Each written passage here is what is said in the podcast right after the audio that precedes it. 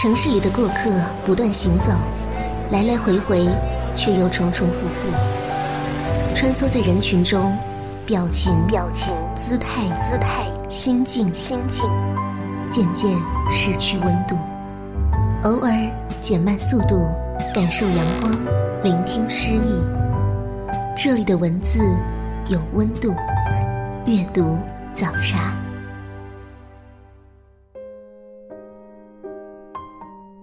各位听众朋友，欢迎收听阅读早茶，我是西西。六一本来是孩子们的节日，但是许多的超龄儿童也会在这样一个日子里跟朋友们分享童心。可能是因为这个世界总是有太多太多的现实，所以我们的内心总会保留着一点点孩子般的遐想吧。那么今天的阅读早茶。就和大家分享童话文学和绘本。今天的第一本书是著名儿童文学《小王子》。《小王子》是法国作家圣埃克苏佩里在一九四二年写成的著名儿童文学短篇小说。小说的主人公是来自于外星球的小王子，书中以一位飞行员作为故事的叙述者。讲述了小王子从自己的星球上出发前往地球的过程中所经历的各种历险。作者以小王子孩子式的眼光，透视出成人世界的空虚、盲目、欲望和死板教条，用浅显天真的语言写出了人类的孤独寂寞，同时也表达出了作者对金钱关系的批判，对真善美的讴歌。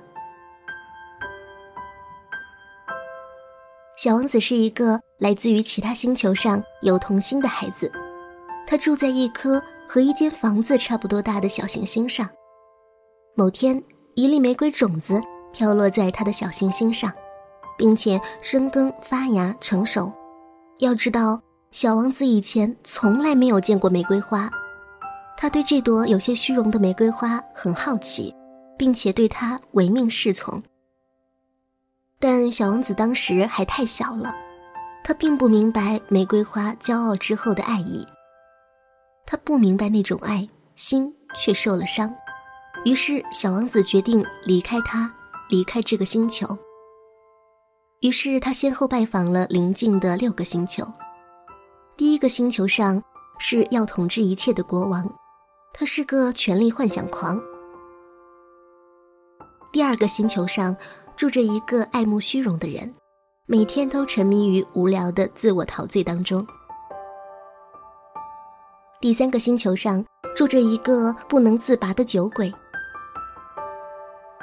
第四个行星上是一个实业家，他要证明他存在的价值就是占有更多的星星。第五个行星刚好能够容得下一盏路灯和一个点灯人。点灯人盲目忠于职守，却不知道适应外界环境的变化。第六颗行星上是一位知识渊博的地理学家，不过他是个自命不凡、脱离实际的教条主义者。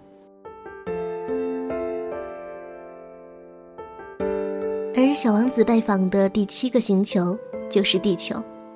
不巧的是，小王子降落的地方是撒哈拉沙漠。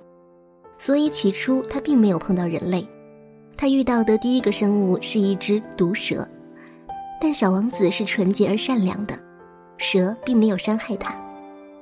后来小王子遇到了一只小狐狸，小王子驯服了小狐狸，和他交上了朋友。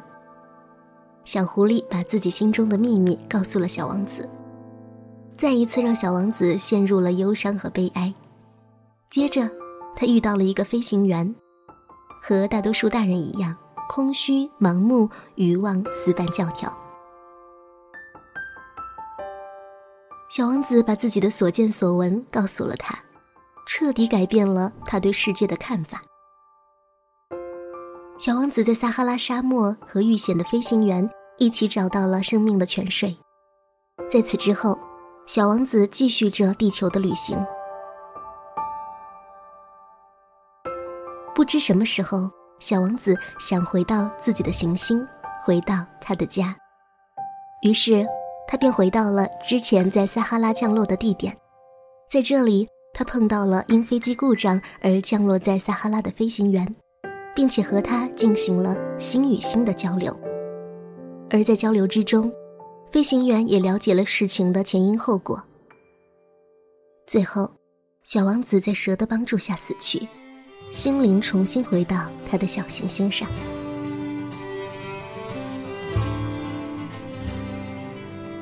每个人心里都有一个小孩这个小孩每一次躲进角落，都只是暂时缺席。当你对人生感到疲惫厌倦的时候，翻翻童话书，就能够找到心里的小孩和他对话，找回快乐的自己。分享到今天节目的第二本书《森林大熊》，作者是约克·史坦纳，插图作者是约克·米勒。《森林大熊》是国际安徒生奖得主约克·米勒的代表作。故事的主角是一只住在森林中的大熊。大熊冬眠结束，一觉醒来。却发现森林消失了，取而代之的是一座现代化的工厂。管理员把大熊当成了偷懒的工人，让他赶紧上工。大熊极力辩解，说自己是一只熊，却无济于事。大熊分别被带到了人事主任、厂长和董事长面前，却没有人肯听大熊说话。董事长还带着大熊去了动物园和马戏团，告诉他，真正的熊只能待在那些地方，也只有那里才有，而大熊只是一个不刮胡子的懒鬼。所有人都这么说，大熊终于自己也不知道自己是谁了。他领了工作服，刮了胡子，和其他工人一样打卡上班。忘记了自己从前作为熊的生活。春去秋来，一件不可抗拒的事情发生了：熊是需要冬眠的。大熊又开始犯困了。由于上班时总是打瞌睡，大熊被工厂开除了。当他来到一家旅店想住宿时，店里的伙计却说，他们不可能将房间租给一只熊。这番话似乎让大熊想起了什么，于是他在风雪之中陷入了沉思。他究竟忘记了什么呢？《森林大熊》是一本大人也能读的童书，故事暗藏着对人类偏狭浅陋的尖锐讽刺，画面极富美感，丝毫不显幼稚。作品中不仅谈到了工业文明对于自然环境的破坏。而且表现了对于人性自我意识、自然本性的麻木和扭曲，而大熊所代表的人们，在单调枯燥的生活当中，忘记了本性的需要，模糊了自己的身份，变成了机械化生产生活中毫无生气的一部分。在现代工业社会的大环境下，森林大熊几乎迷失了自然本性。那么，你我是否？还坚持着呢。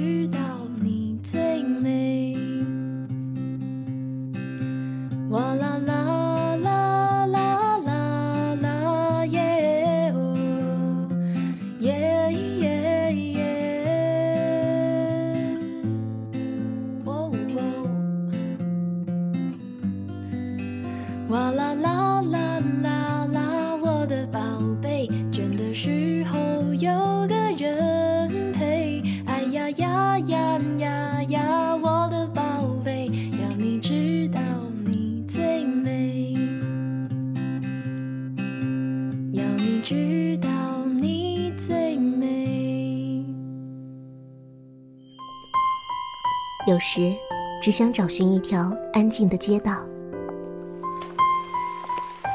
随意翻开某一本书，忘记时间，忘掉烦恼。在您耳边的是阅读早茶。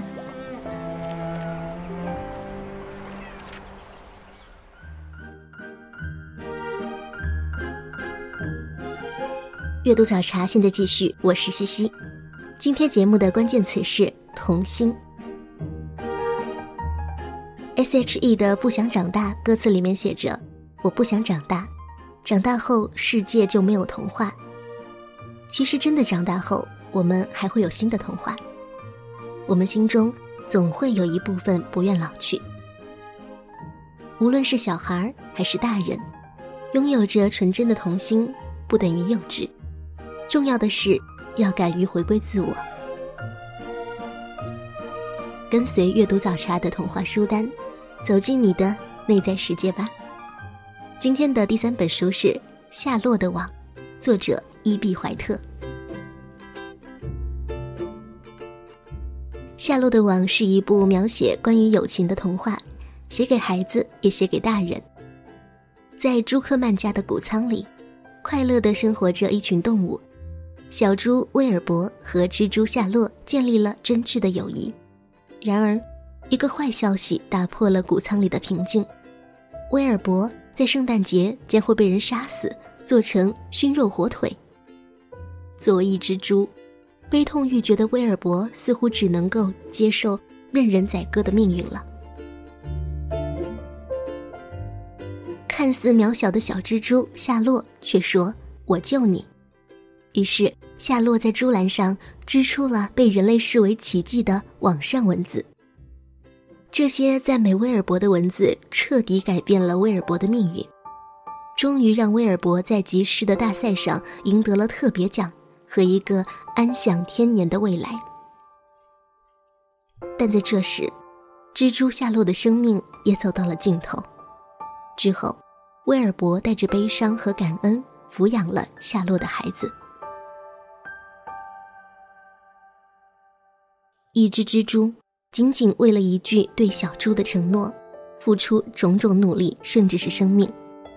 这种单纯至极的友谊是可以生死相许的。在这里，爱成为永恒的主题，它可以穿越任何现实的障碍，直达对方心灵最深处。它可以抛开任何世俗的习惯和观念，让生命的价值在蜘蛛网上蔓延。虽然作者书写的是一个童话故事，但它给人以无限温情、感动和憧憬，是一部给大人阅读的童话。怀特用柔韧无比的蜘蛛丝编织了一张理想的、温暖的、美丽的爱的大网，感动着全世界无数的读者。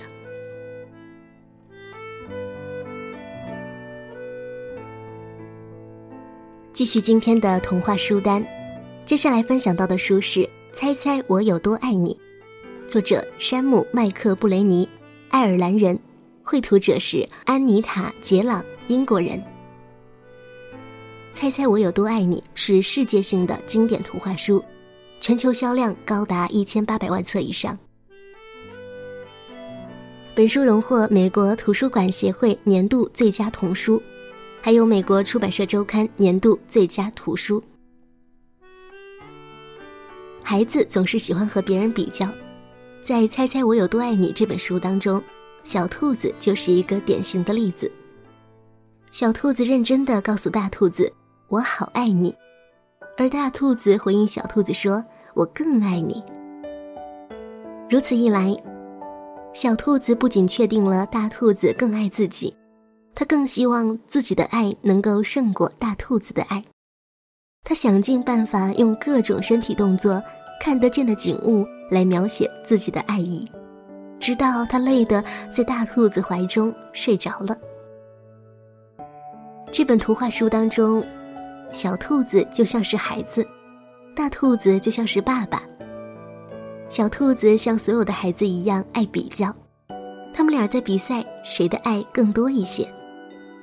大兔子用智慧赢得了比赛和小兔子稍微少一点的爱，可小兔子用它的天真和想象赢得了大兔子多出一倍的爱，两只兔子都获胜了。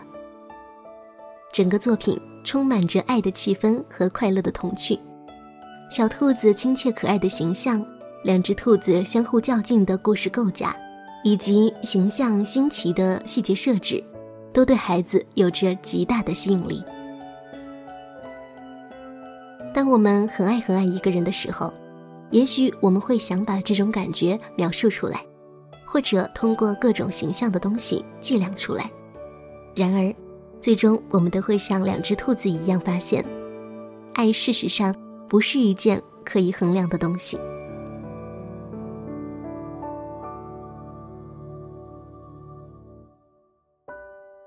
童话书就是这样的有爱而温暖。分享到今天的第五本书了，这本书是我亲爱的甜橙树，作者是若泽毛罗德瓦斯康塞洛斯，他是一位巴西极富传奇色彩的作家。我亲爱的甜橙树是一本在巴西家喻户晓的童书，也是作者根据自己的真实经历写成的。作者精确地模拟一个五岁男孩的口吻，记录了一段温馨而伤感的生活片段。五岁的泽泽聪明而早熟，由于家庭贫困，大人们忙于生计，能够给泽泽的爱是那么少，他只能借着恶作剧增添贫乏生活的一点点乐趣，同时引起大人们的注意，但结果往往是挨一顿打。于是，他小小的心里塞满对世界的仇恨。这个天性敏感的男孩喜欢美国西部电影，喜欢唱歌，总是在自己的幻想世界里排遣着生活当中的不如意和委屈。在他的幻想世界中，蝙蝠是他的好朋友，后院被他分成了三个冒险乐园，他甚至发现了一棵会说话的甜橙树。每当挨罚的时候，他就去找甜橙树聊天。直到有一天，他发现了这个世界上他最喜欢的人——老蒲。老蒲取代了那棵甜橙树，成了他最想念的倾诉对象。他发现，原来现实生活当中也能够感受到温柔和爱。但是，坏消息突然来临。先是因为修路要砍掉小甜橙树，接着老仆突遇车祸。幻想世界中的爱，现实生活中的爱，都突然的离开了他。泽泽因为伤心过度而发烧昏迷。有一天，小甜橙树突然来到他的窗边，带着自从搬家后再也没有见过的那只蝙蝠。这其实是一次告别，和幻想世界的告别，和童年的告别。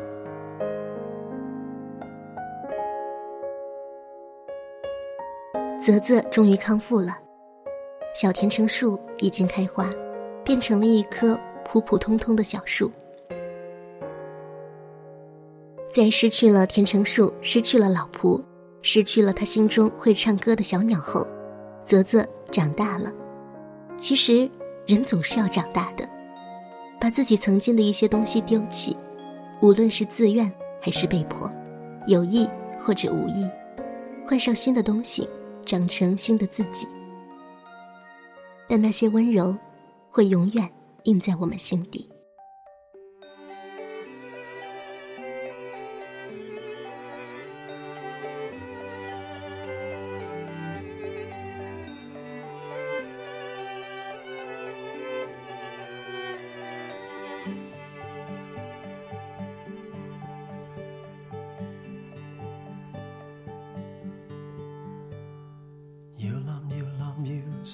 海与风声，人如鯨鱼游紧张边倾听，谁人成同摇寻觅甜甜梦境？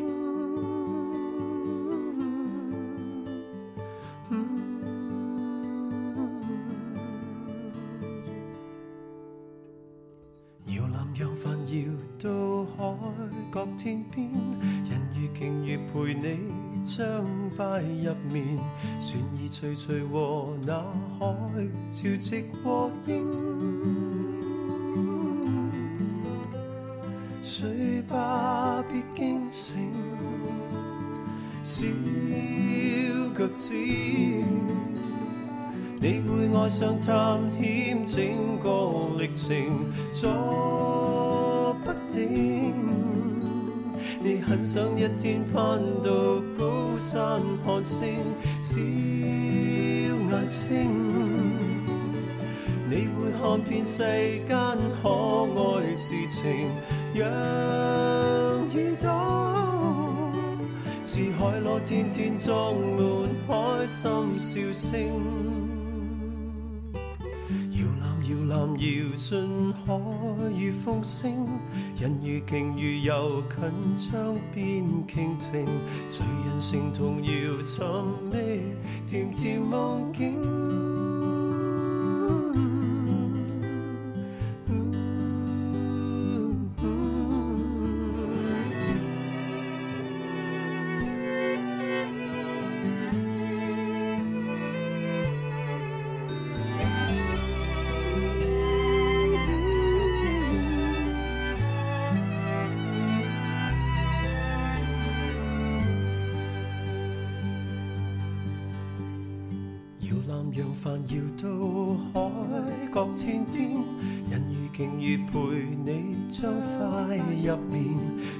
徐徐和那海潮汐和应，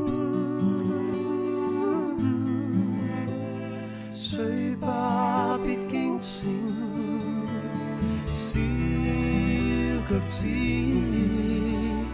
你会爱上探险整个历程，坐不定。你很想一天攀到高山看星，小眼睛。你会看遍世间可爱事情，让耳朵似海螺，天天装满开心笑声。摇篮，摇篮，摇进海与风声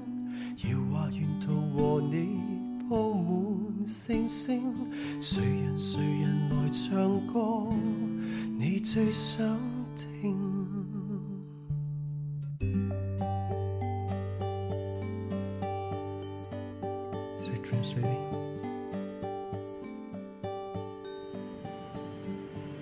匆忙旅途是哪一句话让你停下脚步？孤单生活是哪个篇章触动你的心灵？阅读早茶，与你分享文字里的风景。风景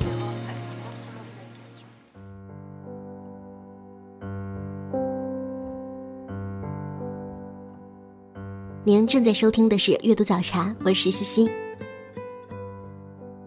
童年总是有那让人回味不完的记忆。童话则把那些记忆留下来。即便有一天长大了，我们还是会翻出那些温暖而又纯净的记忆，因为那份美好来自内心深处。纯真的童话书单，阅读早茶继续和你分享。今天的第六本书是《当世界年纪还小的时候》，作者于尔克·舒比格，绘图是罗特劳特·苏珊娜·贝尔纳。当世界年纪还小的时候，是一本关于天地人、动物还有其他神奇事物的书。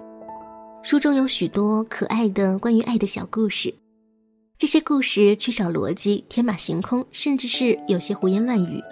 比如说，动物的名字是怎样来的？人要到哪儿寻找帮助或者是快乐呢？书中的许多小故事清新幽默，不落俗套。有时虽然让人觉得突兀，但是慢慢咀嚼会更觉得有味道。不同年纪、不同经验的人可以读出不同的意味，因此你必须亲自体会。看这些故事，有很多感觉是超乎文字之外的，有时候酸酸的，有时候暖暖的，有时候直言想笑。很多故事你无法预知结局，只有跟着故事走，你会得到更多的惊喜。这本书的作者以小孩子那种童稚的角度看这个世界，但绝对不是我们大人所认为的无知。小孩子用他们的想象力创造了一个他们可以理解的世界，那可是一个没有大人逻辑的世界，一个横向思考的天堂。孩子的眼光就像是奇妙的水晶球，幻化出生命的瑰彩。大人教小孩认识世界、适应现实，小孩子则带领着大人们进入神奇的想象世界。当世界年纪还小的时候，在一九九六年同时获得瑞士及德国的最佳青少年文学奖。他的插图另外又获得了艺术奖。本书插图作者是德国著名的插画家，曾经为很多书做插图和封面，并且获奖无数。当世界年纪还小的时候，他可以读给两三岁的小朋友听，但大人也会为之着迷。真正能够体验其中妙处的，还是有一定人生阅历的大人。这是一本可以让人读了又读，让人心灵干净，让人做回最真自己的书，一本感悟与安慰、安静与回味并齐的书。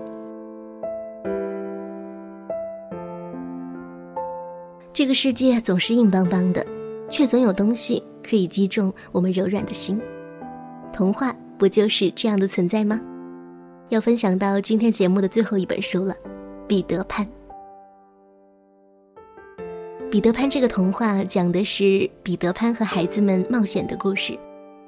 作者詹姆斯·巴里一生为孩子们写了许多的童话故事和童话剧，而《彼得潘》则是他的代表作，影响力最大。彼得潘将荒诞想象、仙人故事、惊险情节，运用性格刻画、心理描写、讽刺和幽默等手段，仿制在一个小小的故事里。它既像是一场令人眼花缭乱的马戏，又像是一首狂想曲，给读者以强烈的震撼力。主角彼得潘是一个不愿长大，也永远不会长大的可爱小男孩，他满口珍珠般的乳牙。穿着一身用树叶和树浆做的衣服，常住在永无岛上。他具有所有小男孩共有的特点：害怕上学，热衷冒险，纯洁无邪，勇敢无畏。一天夜里，彼得潘飞进达林先生家，把温迪·迈克尔带到了永无岛上。那里既有凶猛的动物，又有原始部落的红人，既有可怕的强盗，又有温柔的小仙子和美人鱼。正当孩子们无忧无虑、快乐不知时日之际，坏人的魔爪伸向了孩子们。生死关头，当然是小飞侠彼得潘出手创造奇迹。温迪他们因而拥有了世界上最梦幻的童年记忆。若干年之后，孩子们长大了，有做银行职员的，做歌唱家的，还有温迪也做了妈妈。可悲的是，除了温迪还记得小的时候那个叫彼得潘的小朋友，所有的男孩似乎都对永舞蹈的记忆很模糊了。他们甚至都不知道有彼得这个小朋友的存在，因为他们长大了。故事的最后，彼得潘带着温迪的孩子，温迪孩子的孩子，去了永无岛游玩。当初的孩子们都老了，连温迪家的狗狗保姆娜娜都老去了，唯有彼得潘不老，他依旧没心没肺的，快乐的飞，到处乱窜。就像他曾经对胡克船长说的：“我是少年，我是快乐。”我是刚出壳的小鸟。今天的阅读早茶就是这样，我是西西，我们下期再会。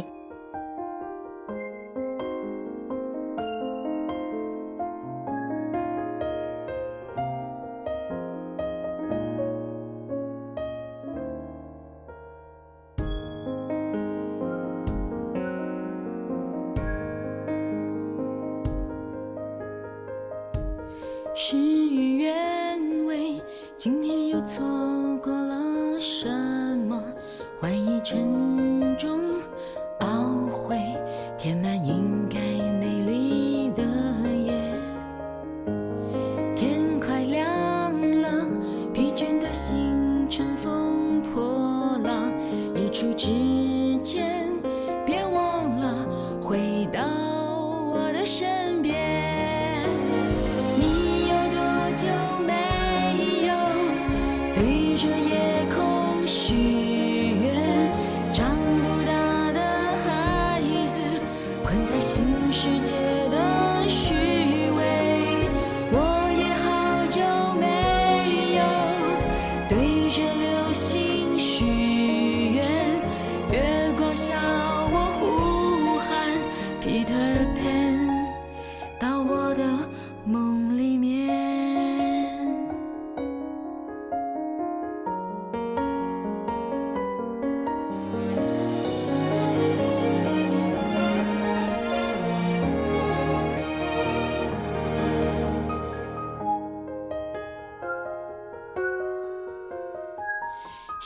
卸下责任，今天又完成了一些习惯了的重量，成为我熟悉的负累。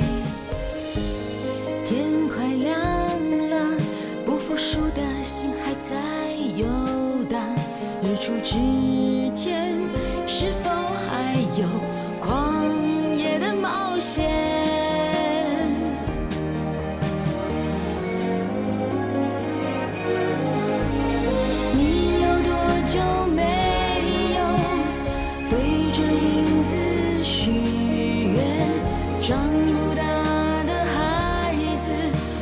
新世界的